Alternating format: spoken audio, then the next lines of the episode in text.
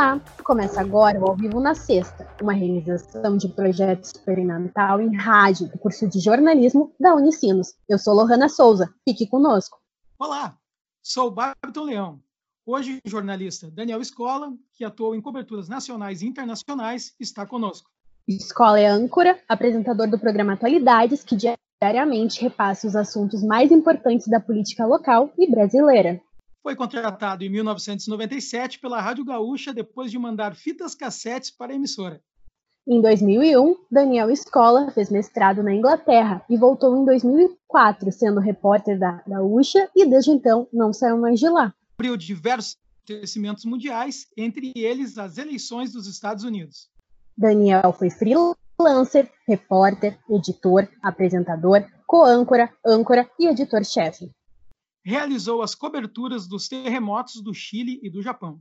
Escola também apresenta o podcast Era uma Vez no Oeste. Bem-vindo, Daniel. Obrigado por aceitar nosso convite. Tudo bom, Babiton? Tudo bem, Ohana? Muito obrigado por me convidarem. Uh, Para mim é um prazer estar aqui com vocês. E, poxa vida, vocês pesquisaram bem aí. É, é, é um bom resumo da minha, da minha história. Um, um pouco do que eu, que eu fiz nos últimos 20, 22, 23 anos de, de repórter. É, Para mim é um prazer sempre voltar ao Unicinos, conversar com, com, com os meus amigos. É, Unicinos, onde eu, onde eu uh, uh, dediquei quatro anos da minha, da minha carreira como, como professor também. Tive o prazer de trabalhar com o Sérgio, uh, com o Bes, é, que ficaram meus amigos para sempre. Aí. Então, eu tenho o maior respeito, o maior carinho pela Unicinos, acho que é uma grande universidade, inclusive. Tem um belíssimo curso de jornalismo. Uh, eu tenho um, um, uma outra coisa para dizer sobre a Unicinos, é uma de todas as universidades que eu conheço, é uma das uh, mais sérias instituições uh, que, que, que, realmente valoriza o, o jornalismo e isso é muito importante para mim. Fique à vontade, Daniel. Vou fazer a primeira pergunta. Daniel Escola fez sua graduação em Comunicação, Habilitação e Jornalismo na Universidade de Caxias do Sul. Foi Isso. contratado pela Rádio Gaúcha em 1997, depois de mandar fitas cassetes para a emissora. Escola, pode nos contar sobre essa sua chegada à Rádio Gaúcha e da maneira que ocorreu esse episódio? Essa é uma maneira interessante, né? Porque eu sempre fui meio chato. Vou contar uma coisa para vocês. É, é, sempre me pergunto, quando me perguntam assim, ah, ah, como é que tu escolheu o jornalismo, como é que o jornalismo entrou na tua vida? E o jornalismo entrou na minha vida de uma forma muito, muito quase acidental, assim. É, não tem nada de glamuroso, né? Tem muita gente, que, muitos jornalistas que dizem assim, ah, eu sempre quis ser jornalista, eu nasci para ser jornalista, tal. Eu escolhi jornalismo por acaso.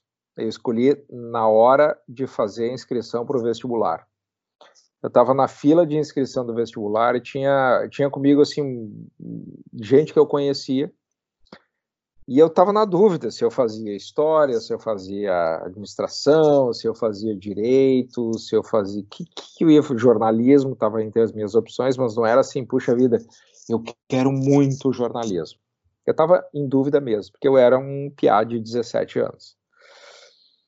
E aí, na fila, eu encontrei um amigo meu, do segundo grau, e eu perguntei assim, Rafael, o que que tu, o que que tu vai fazer? Eu disse, ah, eu vou fazer jornalismo, cara. Tem um primo meu que faz jornalismo.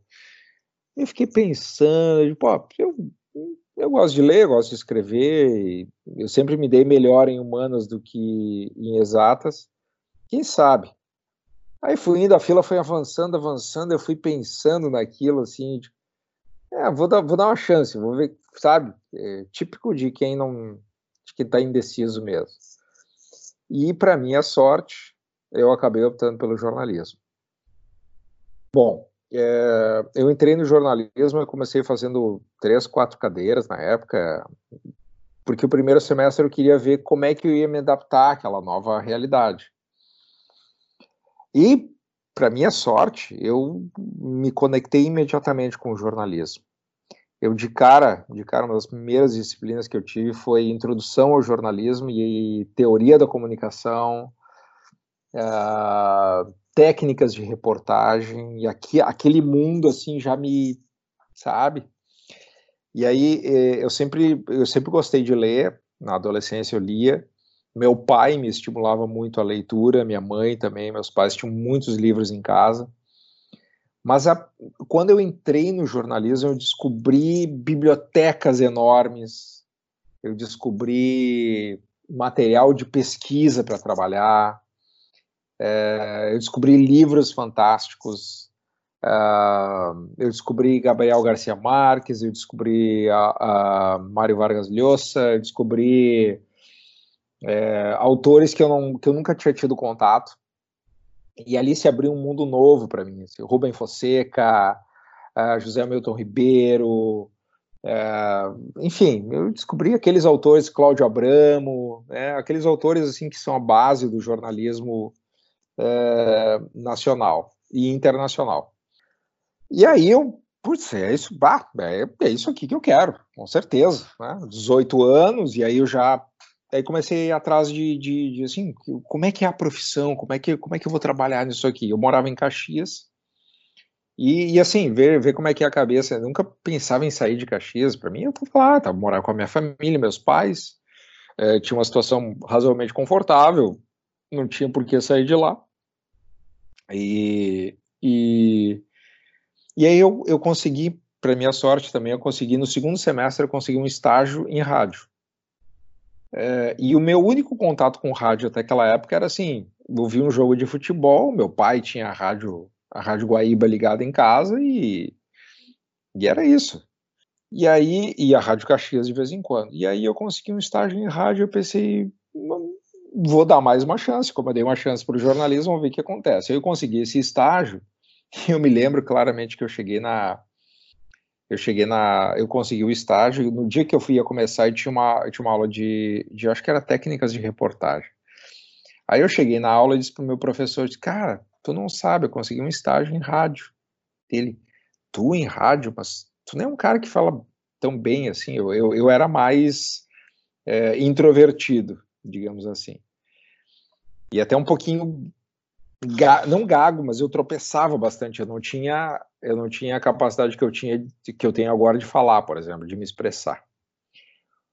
E aí foi muito curioso, porque eu, aquilo, lá, aquilo lá me marcou, eu tinha aula de manhã e começava o estágio de tarde, então eu cheguei cheio de medos. E eu acho que aí vale, vale a dica para para qualquer um assim que me pergunta, né? Quando tu quando tu baixa a tua cabeça, tu resolve trabalhar, tu te dedica, tu tu quer dar certo, dificilmente tu não vai prosperar. Aí eu comecei o estágio, eh, passei seis meses de estágio, assim, e, e foi super bem na época, eh, e aí ele, o, terminado o estágio, eu fui, já fui contratado como radialista na Rádio Caxias. Eu trabalhei dois anos lá, dois anos e meio. Eu estava da metade para o final do curso e eu fiquei sabendo que a Rádio Gaúcha estava não, a Rádio Gaúcha não estava procurando ainda. Uh, tinha um, na época tinha um, um, um, jornalista que, que eu conhecia porque fazia boletins para a Rádio Caxias de Porto Alegre, que trabalhava na Rádio Gaúcha. E aí eu, eu mandei uma mensagem para ele, ou eu, eu, liguei para ele, isso é antes do e-mail, isso é 96. Eu mandei uma mensagem para eu liguei para ele e disse assim, poxa, eu, pô, eu ouço a Rádio Gaúcha, sabe? Eu, um dia eu quero trabalhar na Rádio Gaúcha, quero pelo menos ter a experiência de trabalhar na Rádio Gaúcha, né? Que é a melhor rádio do Rio Grande do Sul. Eles falam o seguinte, ó, uh, deixa eu ouvir teu material, grava uma coisa e me manda. Aí eu gravei uma matéria, umas duas matérias, numa fita cassete e mandei para ele. E esqueci. Acho que uns seis meses, assim. Aí em fevereiro de 97, eu tirei férias da Rádio Caxias. E aí, quando eu tava, no dia que eu tava saindo de férias, ele me ligou e disse: Olha, vai, vai, vai ter uma vaga aqui de frila para trabalhar um mês aqui. Tu tá afim? Eu disse, cara, tô saindo de férias hoje, eu tenho viagem marcada e tudo. Ele disse: Ah, pois é, cara, teria que começar segunda-feira já. Aí eu cancelei as minhas férias, cancelei minha viagem.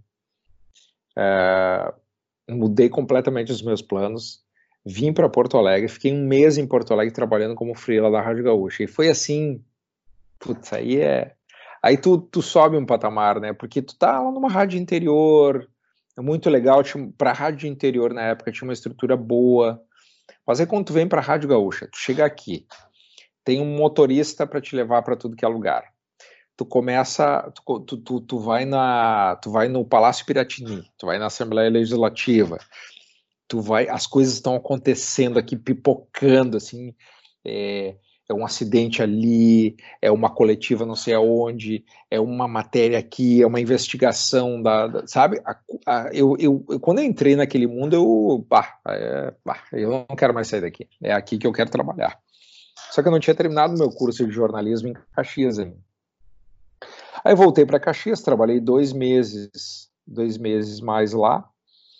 E aí o que aconteceu no final desses dois meses? Abri uma vaga na Rádio Gaúcha e na época, o Luciano Kleckner, que aliás foi professor da Unicinos, me convidou para trabalhar. Ele e o André Machado me convidaram para trabalhar.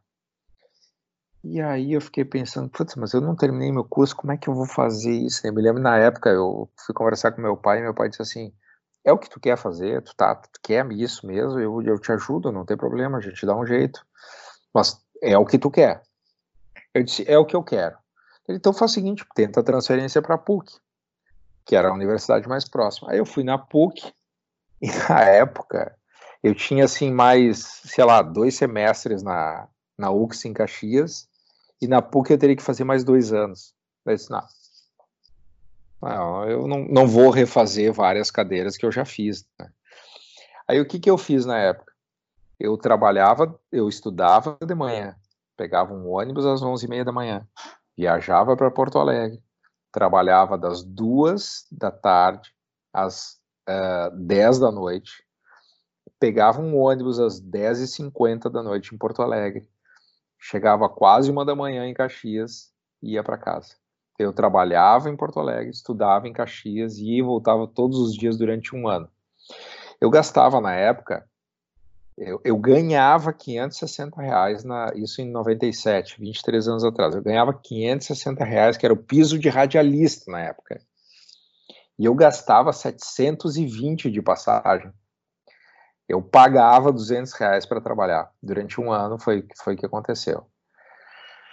Mas foi ali foi a minha, digamos assim, a faculdade foi fundamental para mim, mas ali foi a minha minha formação na prática foi ali, né?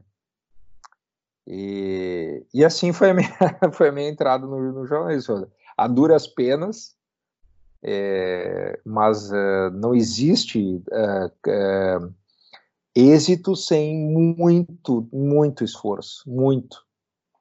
Olá, escola. Quem está falando é a Laura Bloss. como os colegas falaram logo no começo do programa, tu tem grande experiência em coberturas nacionais e internacionais de grande magnitude. E este ano, com a pandemia, toda a rotina, o cotidiano, tudo mudou, eventos, todos os acontecimentos estão diferentes. Uhum. E há poucos dias, tu fez uma transmissão de dentro de um hospital, onde os pacientes com coronavírus estão sendo tratados. Como foi realizar essa transmissão num lugar onde o principal desafio do momento está sendo tratado? Boa pergunta, Laura. Uh me dá a oportunidade de explicar um pouquinho uh, de onde surgiu essa ideia. Uh, eu sempre acreditei que o, o, eu sempre acreditei na proximidade do jornalismo. Eu acho que o jornalismo sempre que possível, é, mesmo um âncora de programa, deve ir ao local do fato. Desde que eu entrei no Gaúcha Atualidade, há sete anos, exatamente sete anos, é, eu me pus como um desafio, assim, me impus como desafio, pelo menos uma vez a cada dois, três meses, sair do estúdio em situações excepcionais para ir até o local do fato. O que, que, justifica ir até o local do fato? E essa é, uma, é essa é uma crença minha, uma convicção minha, não é uma ordem da empresa, tá? É, em situações especiais, onde tu vai dedicar quase todo o teu programa para um determinado assunto, por que não ir até o local?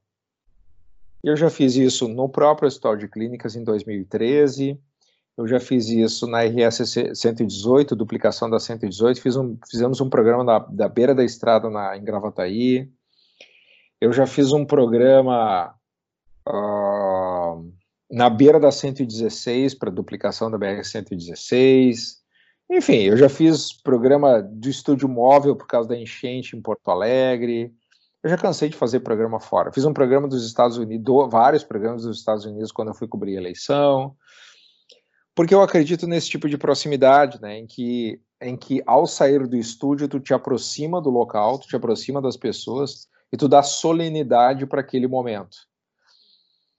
E agora na pandemia, eu estava pensando assim, puxa vida, essa programação, a programação, a programação é pesada, é, o tema é pesado. É, qualquer qualquer emissora, qualquer veículo de comunicação agora está trabalhando sobre, sobre um estresse muito muito grande. E eu pensei, eu quero fazer um programa diferente. Eu quero fazer um programa de dentro de uma UTI. Por que de dentro de uma UTI? É, porque a gente costuma ouvir pessoas que trabalham em UTI só que quando a gente ouve essas pessoas, normalmente é para falar de números, é para falar de uma situação específica, dificilmente é, é poder contar a realidade daquela pessoa que está ali trabalhando, tentando salvar vidas. É, eu, eu posso muito bem fazer um programa sem ir até a, até a, até a UTI, mas eu não vou conseguir ver a realidade, entender, compreender a realidade para contar para os meus, meus ouvintes se eu só perguntar para eles. Não que eles não vão me contar as histórias, não é isso. É que quando tu está entrevistando alguém que está dentro de uma UTI, tu vai perguntar quantos pacientes tem aí, qual é a situação, como é que tem sido a pressão, como é que tem sido e vai ficar no relato dele. Aí, para minha sorte, é, a direção do Hospital de Clínicas foi muito compreensivo, compreensiva comigo, assim. Eles entenderam a proposta e entenderam que aquele momento de gravidade da pandemia exigia chamar a atenção da sociedade para um problema que estava acontecendo dentro da, da UTI. E por que do Clínicas? Porque o Clínicas é o grande termômetro da região metropolitana. Se o Clínicas baixa, se o, Clínicas, se o Clínicas tem menos pacientes, a situação em Porto Alegre está melhorando. Se o Clínicas tem mais pacientes, a situação em Porto Alegre, a região metropolitana, está piorando, porque o Clínicas é a maior UTI. Clínicas é o que tem maior capacidade. Clínicas, se alguém está grave, normalmente vai para o clínicas. Então a ideia era fazer lá, de lá, contar a realidade das pessoas, contar, contar coisas que normalmente quem está ali no dia a dia não vai notar. É, o movimento das macas, o sentimento daquelas pessoas, as fotos que estão presas num leito, fotos de familiares que estão presas no leito para quando a pessoa acordar e ver aquelas fotos. É, o outro desafio, além de, de, de, conseguir transmitir lá de dentro, era com máscara conseguir transmitir e estabelecer uma conexão de dentro do hospital que fosse feita só por mim. Eu não poderia levar nenhum técnico lá para dentro para e graças a Deus, ainda bem, os nossos equipamentos são muito bons, a conexão de internet lá é muito boa. O hospital me deu uma um lugar, uma, me franqueou a entrada com muita facilidade e a gente conseguiu fazer um programa que para mim eu acho um programa histórico, não é um programa meu programa histórico, é um programa histórico da Rádio Gaúcha, do rádio, que foi poder no meio de uma pandemia tá quase assim, sem exagero, uma zona de guerra é, paciente entrando, paciente morrendo, paciente é, sendo entubado, paciente sem atrapalhar a rotina dessas pessoas. Que eu fui tão bem recebido lá que em nenhum momento atrapalhou a rotina deles. Isso foi muito legal, fui muito criticado por isso, né? É, mas é, como eu fui criticado em 2013 por, por ter feito supostamente um programa de dentro da emergência, e que supostamente teria sido um programa sensacionalista. Não tem nada de sensacionalista, isso é jornalismo. Hoje mesmo eu abri o nosso programa, o Gaúcha Atualidade, fazendo uma espécie de manifesto em defesa do jornalismo. Que até eu brinquei com os meus colegas, puxa vida, 2020 tem que fazer manifesto para explicar o que é o jornalismo, que coisa, né? Que momento a gente está passando. Mas era um manifesto porque uma parte da audiência não aceitou que a gente fizesse uma entrevista com o ex-presidente Lula ontem. Assim como uma parte da audiência não aceitou que a gente tivesse feito uma entrevista com o ex-presidente Collor outro dia. Assim como no dia que eu entrevistei o Mandetta, o ex-ministro da Saúde, uma parte da audiência achou aquilo um absurdo. É, tristes tempos esses que a gente tem que explicar por que, que a gente está entrevistando alguém que de fato representa um extrato da sociedade. É, a gente pode não gostar do Lula, a gente pode não gostar do Temer, a gente pode não gostar do Collor, a gente pode não gostar. Eu posso até não gostar das ideias dessas pessoas, mas eu, eu preciso ouvi-las. Isso é jornalismo. Eu preciso é, é, é eu preciso traduzir a, a realidade da, nossa sociedade. A, no, e, a, e a, realidade da nossa sociedade vai muito além daquilo que eu penso, por exemplo, das minhas convicções. Até para poder é, é, é, é, formar opinião e saber é, o que eu o que sobre minha, a minha ótica né, a minha ótica quando eu falo não é o âncora da atualidade é a ótica do, do ouvinte comum né, do cidadão normal, do cidadão comum, é o que é certo, o que é errado. É, eu vou formar isso, eu vou formar minha opinião em cima de coisas que eu vou ouvir, goste ou não daquelas pessoas. Então é isso. Eu, eu não pensei que ia ser uh, sobre, sobre o programa do Clínicas, não pensei que ia ser tão atacado por isso. Sinceramente, eu não esperava uma reação tão mas eu estou muito tranquilo quanto a isso, sinceramente. Eu não tenho o menor é, digamos assim, o menor problema em aceitar é, aceitar crítica, inclusive, é desconsiderar ofensas, ignorar os haters, ignora solenemente os haters, e, e é isso. Escola, Lohana Souza novamente. Você já cobriu as eleições dos Estados Unidos, incluindo a primeira eleição do Barack Obama. Qual é o maior desafio em ser repórter diante de um fato mundial se reportando ao público gaúcho? Bela pergunta. eu cobri a eleição, eu cobri a, a, primeira eleição americana que eu fiz foi em 2004, foi a reeleição do Bush. Depois eu cobri 2008 a eleição do Obama. Depois eu cobri agora em 2016 eu cobri a eleição do Trump.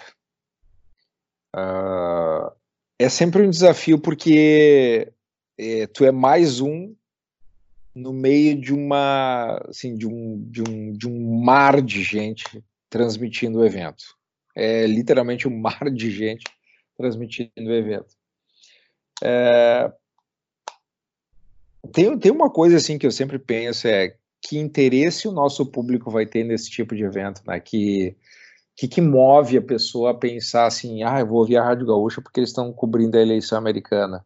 É, é, assim, por que, que a eleição americana é importante? Porque, goste ou não, o presidente dos Estados Unidos é, é, a, é a autoridade máxima da nação mais potente do mundo. Ah. E, e, e, e, os Estados Unidos um dos maiores parceiros comerciais do Brasil, tem toda a influência americana sobre a, sobre a região, sobre a América Latina, muito do que acontece nos Estados Unidos reverbera diretamente aqui, Uh, enfim, eu poderia explicar aqui, dar, dar diversas explicações porque eu acho essa eleição importante. E é uma eleição super interessante. É muito, é, a política americana é muito interessante. Ela é muito curiosa. Eu acho que esse é o termo. É, primeiro que o, o voto nos Estados Unidos não é obrigatório.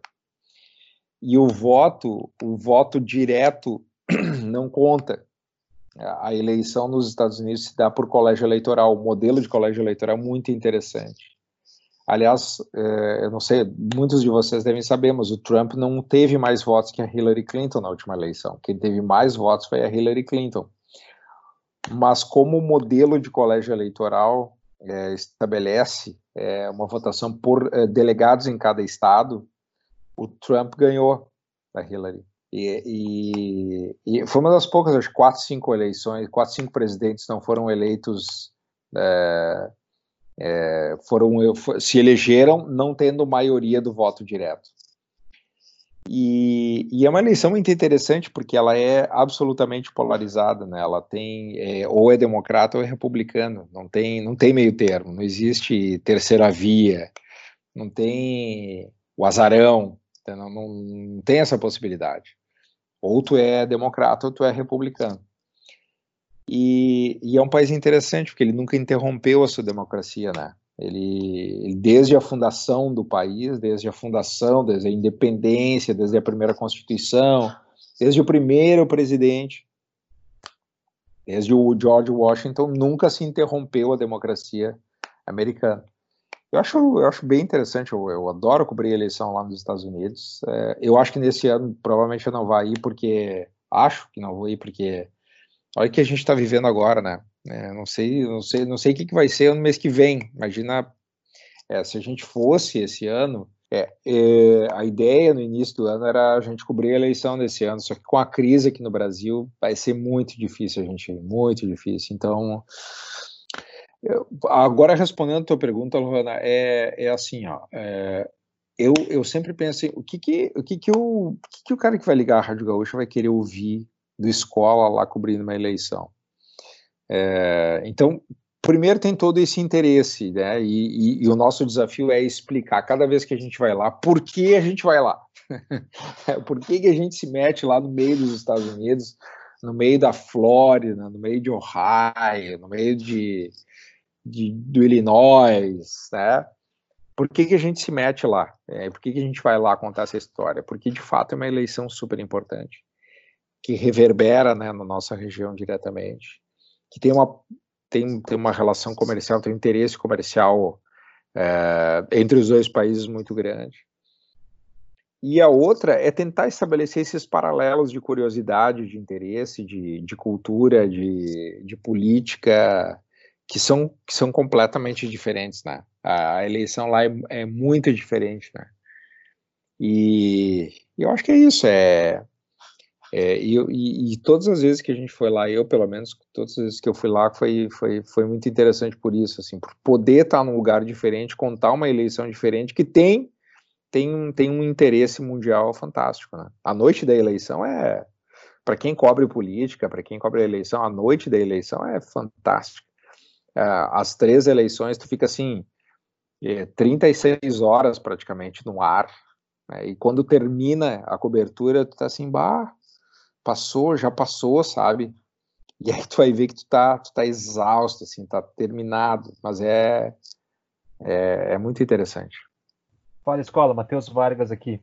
Tudo bom, Matheus? Tudo certo. Uh, até um tempo atrás, se uma pessoa quisesse trabalhar com rádio, ela era obrigada a fazer o curso de radialista no, no Padre Landel de Moura, imagino que tenha feito também. E hoje em dia nada impede de pegar fazer isso que nós estamos fazendo aqui, gravar e botar no Spotify. Uhum. A mesma coisa pode a mesma comparação pode ser feita entre TV e YouTube. Eu queria ver o que, que tu, falando profissionalmente, acha disso, porque tem os prós, claro, que é um facilitador, mas tem os contras também, porque a gente tem muita, às vezes, muita mentira, pessoas que não são profissionais fazendo isso, né, e não fazem da maneira ética. Uh, Sabe que eu fiz esse curso, eu não fiz em Porto Alegre. É, na época que eu fiz, isso foi em 95, acho, tinha uma parceria do, da, da fundação com o Sindicato dos Radialistas. Aí eles levavam uma equipe para Caxias, lá eles davam um curso de uma semana, duas semanas, uma coisa assim.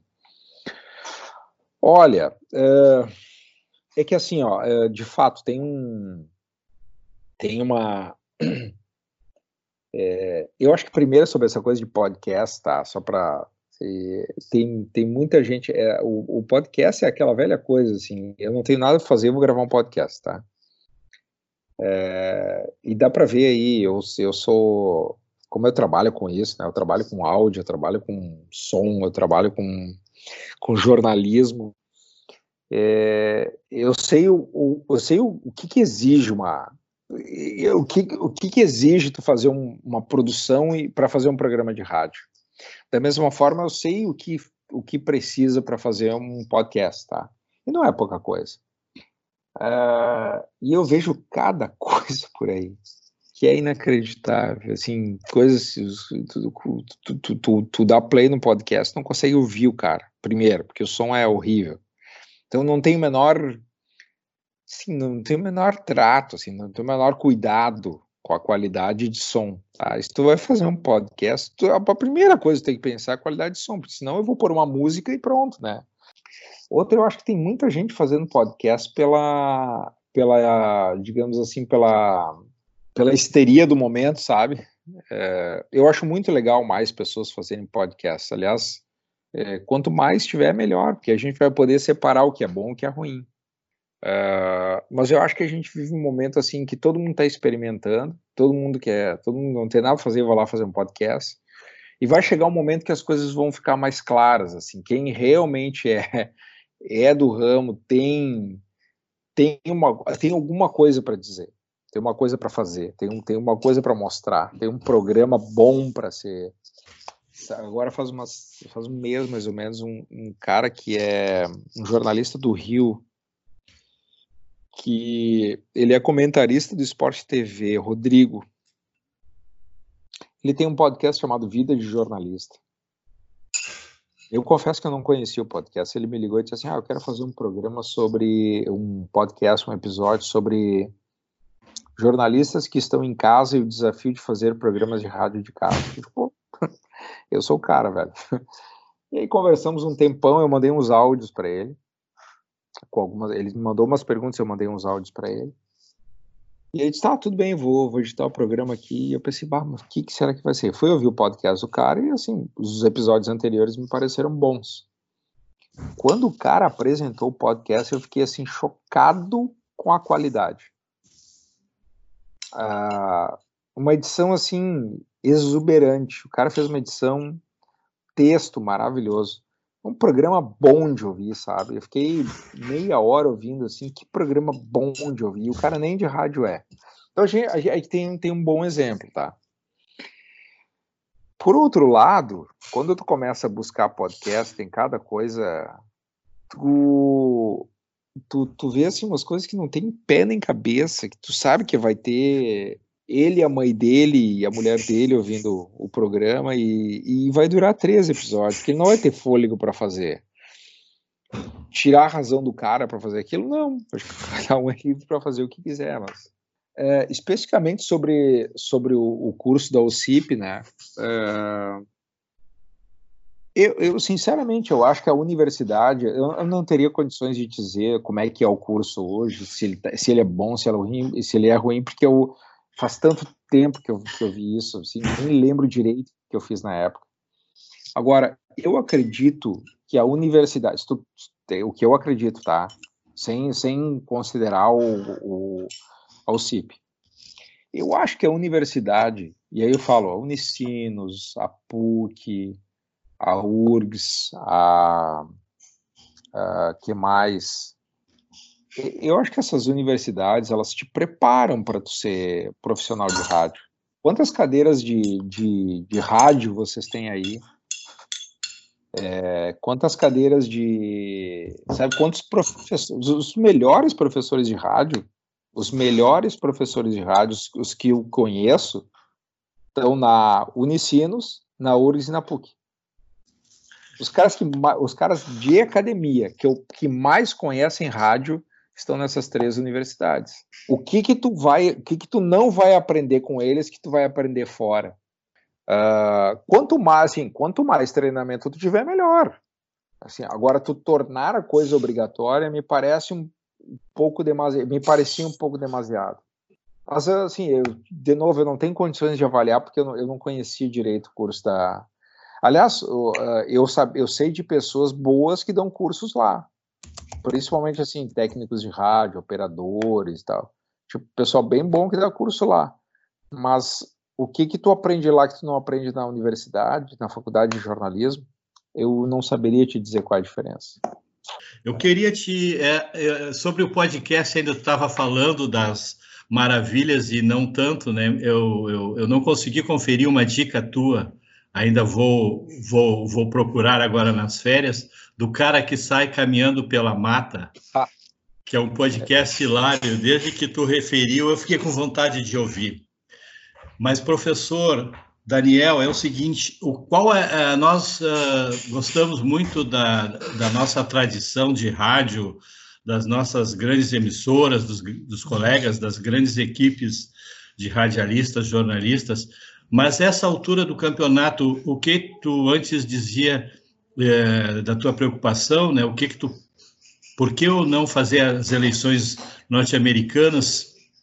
Se o ouvinte apreciaria aquilo ou não? o que tu acha o Rádio Gaúcho poderia entregar aos ouvintes com mais qualidade? Ou por editoria, ou por cobertura? O que te ocorre, que dica tu nos daria, digamos assim?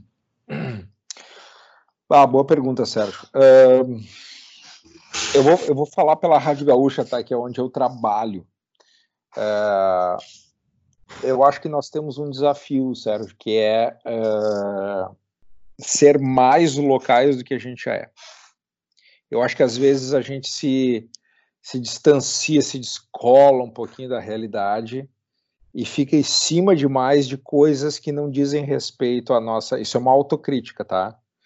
Dizem, a gente se descola da realidade, fica um pouco demais em cima de coisas que não dizem respeito diretamente à nossa comunidade. A gente demora, às vezes, para entrar num assunto que, que poderia ser mais urgente para os nossos ouvintes. Eu vou te dar um exemplo dessa semana. A enchente. Quem, quem acompanha enchentes aqui no Rio Grande do Sul, e eu acompanho desde 1998, a grande enchente de Itaqui, é, que eu cobri em Itaqui, é, no inverno de 98, depois 99, depois 2000, depois todo ano, todo ano a gente cobre enchente praticamente. É, de, de, realmente ter água na cintura, sabe? Eu já tive água no peito em Cachoeirinha, é, já tive água no peito, na, no, no, no, na, e, e, sabe, na, na, beira do Jacuí. É, eu acho que às vezes a gente demora para notar a importância desse tipo de fato. Por exemplo, o que está acontecendo agora em Lajeado, e aí de novo é uma autocrítica sobre a nossa cobertura hoje, a gente demorou a perceber, embora a gente tenha feito uma boa cobertura, a gente demorou a perceber a gravidade do que estava acontecendo no Vale do Taquari. Tem basta água. Basta água. E a coisa vai piorar muito, prestem atenção. A grande pauta da semana que vem, podem anotar aí. A grande pauta da semana que vem vai ser enchente na Grande Porto Alegre. Porque todo esse nível de rio, dos, dos rios, né? Taquari, Sinos, é, o próprio Jacuí, o Rio das Antas, que deságua no Taquari, que depois entra no Jacuí, que vem parar aqui na região metropolitana, tudo isso está vindo. E agora, agora de madrugada vai chover de novo. E tem uma coisa assim que a experiência te ensina, né? Uh, eu lembro que em 2012, se não me engano, a gestão Fortunati, quando teve uma grande enchente aqui em Porto Alegre, uh, o que provocou a enchente foi a direção do vento, vocês acreditam? Porque a, o, quando entra vento sul, o vento sul represa a água no Guaíba e o estuário do Guaíba fica cheio. E aí a água vai transbordando, vai entrando nas ilhas, vai entrando aqui em Porto Alegre, vai subindo na orla, vai chegando. Nós tivemos água, nós tivemos águas na, na Borges de Medeiros há cinco anos. Por quê? Tinha vento sul, ah, tinha chovido demais, estava alto, só que a água não conseguia escoar. Esse fenômeno, e eu estava observando hoje, e se eu olhar agora, eu vou, eu vou atualizar agora para vocês aqui, ó, é, eu vou atualizar um site que eu acompanho, que é o Windfinder, é Windfinder, que é o que é o ó, agora é direção noroeste o vento, é Windfinder, que é o que é o encontrador de ventos aqui. Agora é, é, é noroeste, só que amanhã vai entrar vento sul. E quando entra vento sul, todo mundo sabe, a água represa e nós vamos ter enchente aqui em Porto Alegre. Então, eu acho que esse é o tipo de coisa que às vezes a gente entra tarde, Sérgio. A, a, a, o nosso grande desafio é perceber imediatamente qual é a pauta que está mudando a vida das pessoas. Porque uhum. o assunto corre de uma forma muito rápida pelas redes sociais, pelo WhatsApp, pelo, pelo Facebook, não sei, mas quem vai, quem vai, quem vai chancelar aquilo como grande assunto, quem vai, vai explicar aquilo como grande assunto, somos nós. E às vezes eu acho que a gente demora a perceber o que é o assunto que realmente vai tocar na nossa, no nosso ouvinte.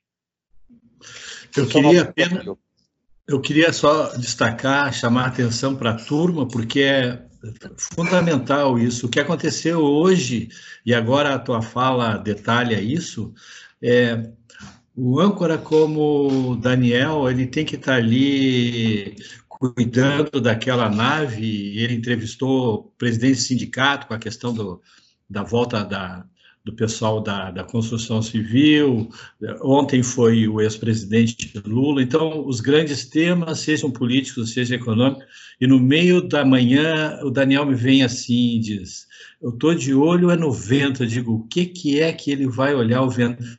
E aí é importante que a gente se aperceba, pessoal, que o jornalismo ele é feito a, por é, os grandes temas, sim, as grandes coberturas, sim, mas às vezes isso está diretamente relacionado com o detalhe, com um rastro, uma pista e a possibilidade até de antecipar a pauta de amanhã, de depois de amanhã, porque depois que o Daniel falou isso, veio o Cleo Kuhn e confirmou: o vento sul represa a água do Guaíba e provoca enchente. O repórter que estava na ilha pôde documentar, lá já estava mais de um metro. Então, é aí, é, não é ter bola de cristal, mas é muitas vezes antecipar no jornalismo o mal que virá e que vai afetar a vida de milhares de famílias, milhares de pessoas, que é enchente no Rio Grande do Sul. E lembrem sempre o detalhe, né? O detalhe é que a última gota d'água, ou a primeira gota d'água, a gente nunca sabe, faz muita diferença. Obrigado, Daniel. Seguimos. Escola, aqui é a Tariane. Conta pra gente quais foram os principais desafios enfrentados na tua trajetória acadêmica eu acho que eu, eu acho que eu peguei a hora certa para dar aula, sabe? Porque eu fico imaginando como é que é dar aula agora e não deve ser fácil. Não deve ser fácil, porque eu tenho duas filhinhas pequenas e não é fácil pegar a atenção delas com tanta coisa que tem ao redor, com tela, com celular, com embora a gente controle um monte e às vezes não dá para para evitar. Então eu fico pensando como é que é ser professor hoje, no momento em que tu tem várias possibilidades de escape e de tirar a tua atenção e de é, é, é de prender a atenção, que é a mesma lógica que vale para o ouvinte, por exemplo, né? Como é que eu prendo a atenção do ouvinte? Como é que eu trago ele para dentro de um assunto que, sei lá, que pode não interessar a ele? É, então eu acho que eu, eu, acho que eu fui professor na hora certa, assim, porque é, eu fui professor de 2005 a 2010. Depois eu tive uma pequena participação em 2012, um semestre só por o BES insistia que eu que eu que eu desse aula e, e eu já tinha uma rotina que não pá, que era muito difícil, né? Me impedia de sair de Porto Alegre e chegar a tempo na Unicinos, por exemplo. É, mas eu acho que eu fui professor na hora certa porque, é, primeiro, era um momento de transformação, de transição do jornalismo. E eu, eu, eu assim, para minha sorte também, eu sempre tive alunos muito preparados, né? Os, os, os, alunos chegavam já, já com uma boa qualidade, assim, uma boa preparação. Então, para mim era muito fácil trazer eles também para o tema do jornalismo, sabe, do, do rádio, é, eu sempre estimulei também, assim, eu acho que acho que a, a grande a grande a grande é, é, grande qualidade de um jornalista é, é, o interesse dele por um tema é a, é a é o interesse dele pela informação, né, pela a curiosidade, né? O cara que não é curioso não pode ser jornalista.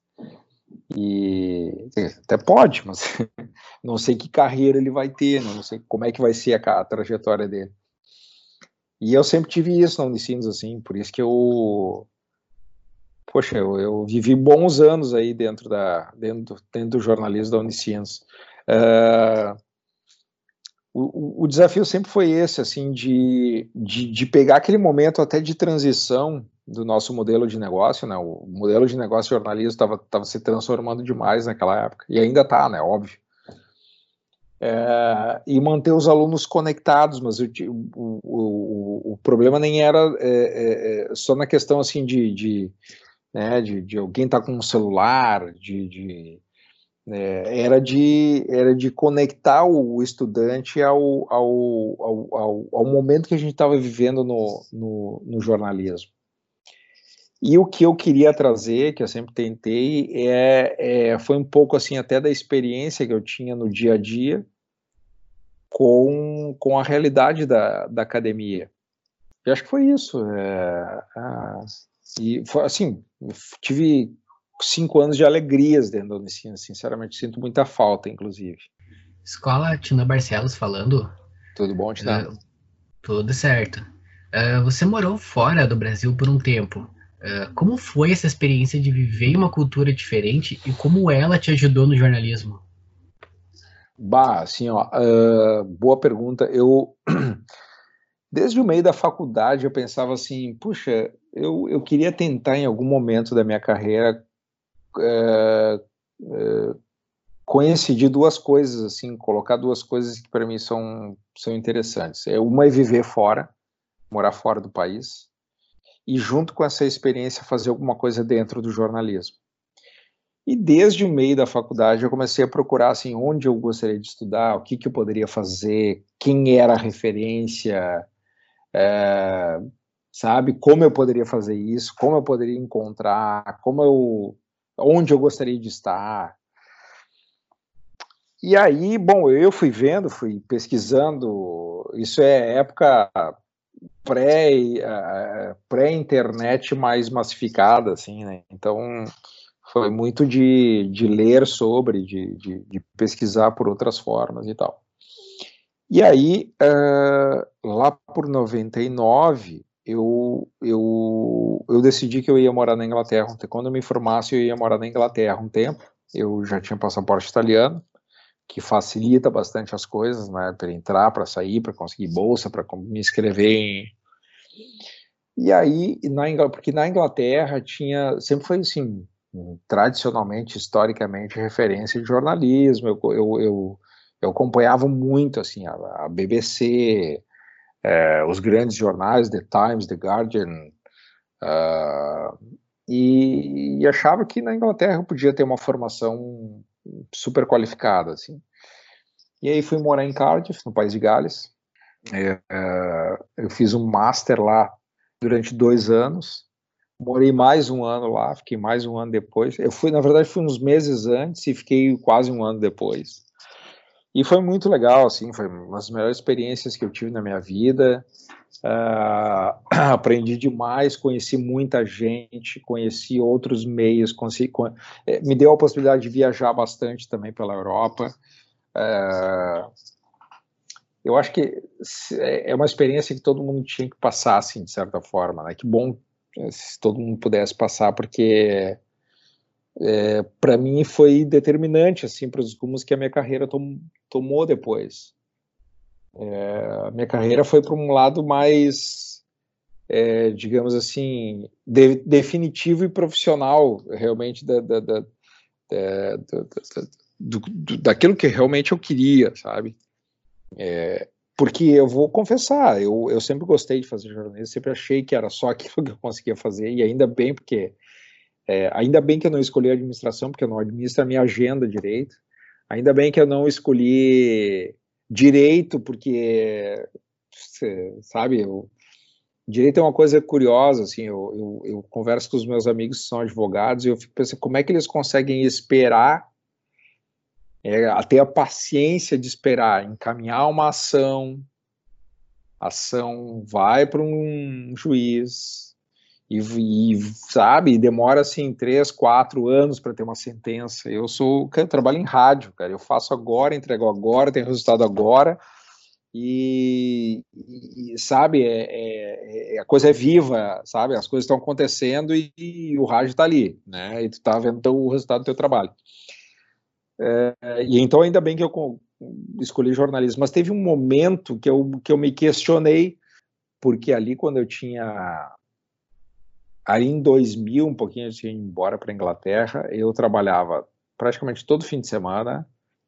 Não tinha, é, eram outros tempos, tá? Não, não dá nem para comparar. Assim, hoje, hoje tu bate o teu ponto e se tu bater um minuto fora do teu, do teu horário, tu sabe. Uma vez, olha, nunca bati ponto na minha vida antes, na, em 2000, 99, 2000, nunca bati ponto. Ia para a rádio da manhã, saía da noite. E eu comecei a me questionar se era aquilo que eu queria, assim, para toda a minha trajetória, para toda a minha vida. Será que é isso que eu tenho? E qualquer um, por mais que tu goste, né? Quando tem 20, 22 anos, tu pensa assim: meu Deus, cara, eu trabalho que nem um cavalo emprestado. Que será que eu vou, eu vou aguentar isso até os 60 anos? Até vai ser isso até o fim da minha vida? E eu acho que o, o, o Master serviu para isso também, assim, para para me, me ligar um pouco mais naquilo que eu queria, sabe? Para consolidar a minha a minha a minha crença de que eu estava no caminho certo. Escola Babiton Leão aqui. Tudo bom, Bob?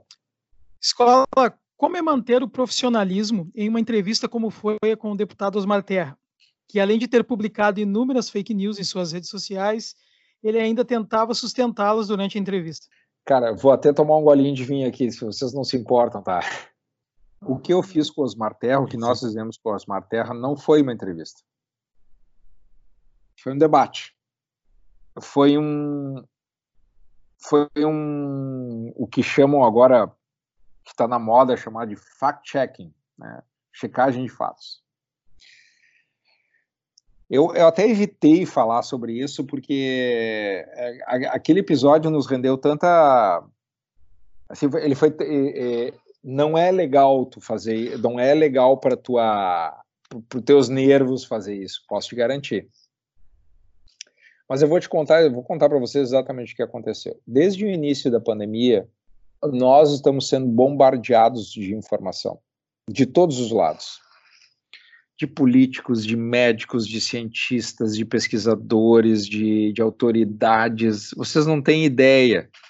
Eu, pela primeira vez, eu faço o programa sem olhar muito o meu WhatsApp. Tento olhar só os grupos uh, do Atualidade e da rádio. Porque senão eu não faço o programa. Porque é um troço inacreditável. Muita coisa boa chega por ali e muita coisa que não. E desde o início, nós vínhamos sendo provocados a, a entrevistar o Osmar Terra, que é um deputado federal, como tem é, 30 e poucos deputados federais, entendeu? É mais um deputado federal. Mas é um ex-secretário de saúde, tem, um, tem, um, tem, tem na conta dele tem um programa dos mais meritórios da saúde brasileira, que é o Primeira Infância Melhor, aliás, eu disse isso na entrevista mas que vinha desde o início fazendo previsões que não se confirmavam, usando informações distorcidas, usando informações uh, sem comprovação, sem comprovação nenhuma. posso citar cinco agora, se tu quiser. E eu, bom, eu não sei onde que ele, ele queria chegar com isso. Então, como eu não sei onde ele queria chegar com isso, eu estava evitando trazer ele para o programa. E a gente era muito muito cobrado por isso. Ah, se não vão ouvir o ex-secretário da Saúde de, do Rio Grande do Sul, ex-ministro, ah, um cara que tem uma ideia diferente da de vocês. Ah, uma ideia diferente nossa, ideia, de, ideia diferente de todo mundo que, que tem um pouquinho de responsabilidade sobre as informações. E a coisa foi correndo e a gente evitando. Aí lá pelas tantas surgiu o assunto do Terra numa conversa entre nós e um dos integrantes do programa, uma das integrantes do programa, criticou o Terra, com razão, ao que eu concordei. E aí ele pediu um espaço para contraponto. Ele queria contrapor aquela informação que nós tínhamos dado no programa e é, contrapor o, a crítica que nós fizemos a ele. E eu pensei, bom, ou a gente deixa ele falar sozinho, ou a gente vai para um debate. Eu até vou deixar ele falar se ele se limitar a não usar dados que possam ser contestados. O problema é que ele começou a, a fala dele usando dados equivocados. E aí não me, eu não tive outra alternativa a não ser debater com ele, é, contrapor os dados, porque eu acho que é, é tem uma coisa assim, tem, tem a opinião da pessoa. A, a pessoa pode dizer, dizer assim, ó, eu não gosto do distanciamento controlado. Eu não gosto do isolamento social. Sem problema nenhum. Tu pode não gostar, pode gostar, pode não gostar. Agora, o isolamento social não funciona porque pá, pá, pá, pá.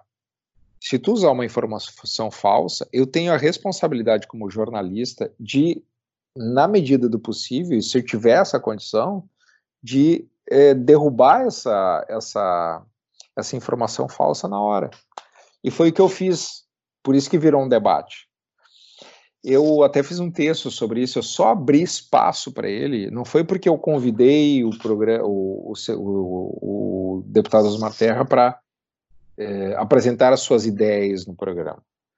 Ele foi, foi dado espaço para ele, e eu respeito ele, acho que a gente tem que, tem que ter respeito pelas pessoas, eu tenho respeito por todo mundo que eu entrevistei, embora discorde dessas pessoas mas eu também tenho uma obrigação, eu tenho, uma, eu tenho um dever, que é garantir que naquele espaço, porque nós somos, prestem atenção, nós somos a antítese da fake news.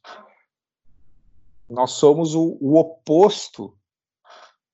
Se tu tem uma função como jornalista, é ser um, um, um, um caçador de fake news uma pessoa que vai anular fake news. Essa é a tua função hoje. É, então, se tu usar o teu espaço para deixar uma fake news rolando solta, é a tragédia do jornalismo. Assim, é, é, é, é uma demonstração de que tu a pessoa pode vir e dizer assim, cara, eu não gosto de ti, eu tenho uma péssima impressão de ti, eu tenho, eu não gosto do, do governador, eu não gosto do prefeito, é, por esse por esse motivo. Agora, eu não gosto do prefeito porque ele roubou, eu não posso dizer isso, porque não tem comprovação que ele roubou, tu entende? Então, eu não podia, no meu espaço, no nosso espaço, no Gaúcho Atualidade, deixar o deputado contar uma, uma inverdade. E ele contou várias inverdades. Eu posso citar várias aqui. Ele usa a Suécia como exemplo bem sucedido de combate ao coronavírus porque não fez isolamento social. Bom, basta uma pesquisa rápida para saber que a Suécia teve na região, não falo nem no mundo, na região, o país com o maior número de mortos por coronavírus. Ah, mas foi em asilo. Não me interessa se foi em asilo, se foi numa escola, são vidas, tu entende? Ao mesmo tempo, a Suécia e naquele dia tinha um dado interessante, a Suécia teve, tinha, tem ainda a maior previsão de queda, a previsão de queda maior do PIB na região, mais que Noruega, mais que a, a Dinamarca, mais do que a Alemanha, mais do que a Holanda, toda, toda a Escandinávia, aquela parte da Europa ali, a, a Suécia tem a maior previsão de queda de PIB. Tanto que um tempo depois, acho que umas três semanas depois, o próprio ministro da Saúde da, da Suécia fez uma meia-culpa sobre a política de isolamento social que eles não adotaram lá no início. E o Terra queria usar a Suécia, e agora parece que ele parou de usar, queria usar a Suécia como exemplo bem sucedido. Ah, não fizeram isolamento social e se saíram bem da pandemia. Não é verdade. Outro exemplo: 90% das pessoas uh, ah, 90% das pessoas que contraírem, contraírem a doença são assintomáticas. Não existe esse dado. Não existe. Eu pesquisei ele, conversei com, conversei com todos os epidemiologistas que tu pode imaginar. Ninguém tem esse dado. Ninguém conhece, ninguém sabe de onde ele tirou esse dado. E aí, bom, aí foi aquela repercussão. Eu, eu, eu, imaginei que se eu entrasse no debate com ele ia dar repercussão, e, e, deu repercussão. Até hoje eu sou xingado por essa entrevista, até hoje eu sou elogiado por essa entrevista. E evitei falar sobre isso, assim, porque não, eu não queria estender mais, sabe? Esse é tipo de entrevista te esgota psicologicamente, assim, fisicamente é, é cansativa essa entrevista, que ela te exige, né? Eu, eu passei três dias pesquisando para essa entrevista. Eu me preparei durante três dias seguidos, assim, sobre. Eu li todos os tweets dele, todos, desde março, tudo que ele falou sobre o coronavírus eu li, todas as entrevistas que ele deu, todos os áudios que ele mandava. Ele tem, ele tinha uma, eu não sei se tem ainda, mas ele tinha uma mania de gravar áudios e mandar para diretório do PMDB, prefeitos do PMDB do interior, é, aliados não sei da onde, vereadores, ele tinha e eu ouvi, eu recebia muitos desses áudios porque ele dizia assim, não acreditem nas manchetes da Zero Hora, não acreditem no que a Rádio Gaúcha está falando, coisas assim. Então eu recebia muito isso até como provocação, e aí vai responder o Terra? Eu disse, eu não, o Terra pode dizer o que ele quiser, responsabilidade é dele. Mas quando ele vem para o programa, bom, aí vem, vem, aí ele vai, vai ter que enfrentar uma, uma discussão, né? Falei a Laura aqui novamente. Tu comentou a respeito da, da, grande quantidade de informações e também de informações falsas nesse período. Como é que está sendo estar na linha de frente dessa pandemia, sendo responsável por informar milhões de pessoas sobre um assunto que afeta elas diretamente? Uh, Laura, tem assim, ó, uh, eu acho que nunca a nossa responsabilidade foi tão grande, porque a gente tem um mar de informações. A gente tem um mar de fake news e a gente tem um mar, um oceano inteiro de possibilidades de captação de, de informação. Agora mesmo vou dar um exemplo para vocês, tá? Eu estou aqui na frente da minha tela. Eu queria que vocês vissem a minha tela. Tenho várias abas abertas aqui. E eu vou olhar um dado que eu olho de meia e meia hora, que é a lotação do Hospital de Clínicas. Agora o Hospital de Clínicas tem 73 pacientes 73 pacientes em UTI por coronavírus, tá? 73, 69 confirmados e 4 suspeitos. Ao mesmo tempo, eu vou cruzar esse dado aqui com outro dado interessante, que é a dashboard do governo do estado do modelo de distanciamento controlado. E vou dar uma notícia em primeira mão para vocês, tá? Nós acabamos de atingir 35,3% de todos os leitos de UTI todos os leitos de UTI, 35,3 estão ocupados por pacientes com coronavírus, ou seja, é a maior lotação de leitos de UTI na região metropolitana em hospitais para pacientes com coronavírus. Isso dá 317 pacientes confirmados, de, to de todas as UTIs, 80% é, estão ocupadas, e eu posso fazer isso por regiões, por hospitais, é, por macro-regiões, é, é, paciente, leitos, pacientes confirmados, suspeitos, confirmados mais suspeitos. Posso montar uma tabela, posso fazer um diabo aqui, tá? Olha que contradição. Por um lado, a gente tem um mar de fake news, e por outro lado, a gente tem uma, um potencial enorme de captação de dados para tu trabalhar eu podia ficar a noite inteira aqui fazendo projeções sobre coronavírus. Podia fazer, podia, se tu abrir o microfone agora, eu vou falar quatro horas de coronavírus sem parar. Vocês entendem onde é que a gente está aqui? A gente está com esse, isso aqui que a gente tem que ignorar, que são as fake news. Não é ignorar, a gente tem que é, desmerecer como, como valor no, notícia, e a gente tem que prestar atenção, porque daqui a pouco isso aqui vai querer influenciar isso aqui. E aqui a gente tem um oceano de coisas para trabalhar para esclarecer o nosso público. Nunca o jornalismo de dados foi tão interessante. Aliás, prestem atenção, jornalismo de dados. Eu queria ter tido lá atrás a possibilidade de ter me preparado mais para trabalhar com dados. É, tu, sabia analisar dados, sabia analisar tabelas, projeções, é, média móvel, percentuais, crescimento. Eu tenho por conhecimento, fui aprendendo olhando, fuçando aqui nas coisas, tá? De madrugada, fuçando aqui até tarde, de manhã cedo, mas eu tinha tido essa, essa capacidade de fazer mais isso. Então é isso, a gente, a gente vive um modelo assim, um, um momento de extremos, né? De um lado, é, fake news, que a gente tem que é, prestar atenção para não se contaminar e deixar de lado, porque isso é o, é o anti-jornalismo. E de um outro lado, uma, um acesso a dados públicos que são fundamentais para tu entender essa pandemia. É fantástico isso, é, é impressionante. Eu tenho aqui, deixa eu até contar para vocês, tem uma essa aqui, ó, essa, essa aqui é uma das que eu mais gosto, é o desafio Porto Alegre adesão ao, distancia, ao isolamento social. Ontem teve só 43,1% de adesão em Porto Alegre, a meta é 55%. É, eu tenho 17 abas abertas no meu computador só para coronavírus. Vamos encerrando o nosso bate-papo por aqui. Muito obrigado, Daniel. Ficamos muito felizes com a sua participação no programa. Poxa, eu que agradeço, gente. Obrigado mesmo aí. Contem comigo. É, Para mim foi é sempre um prazer conversar. Sabe que tem uma coisa interessante sobre conversar com estudantes de jornalismo é que é quando a gente volta para a realidade. Porque às vezes a gente está num.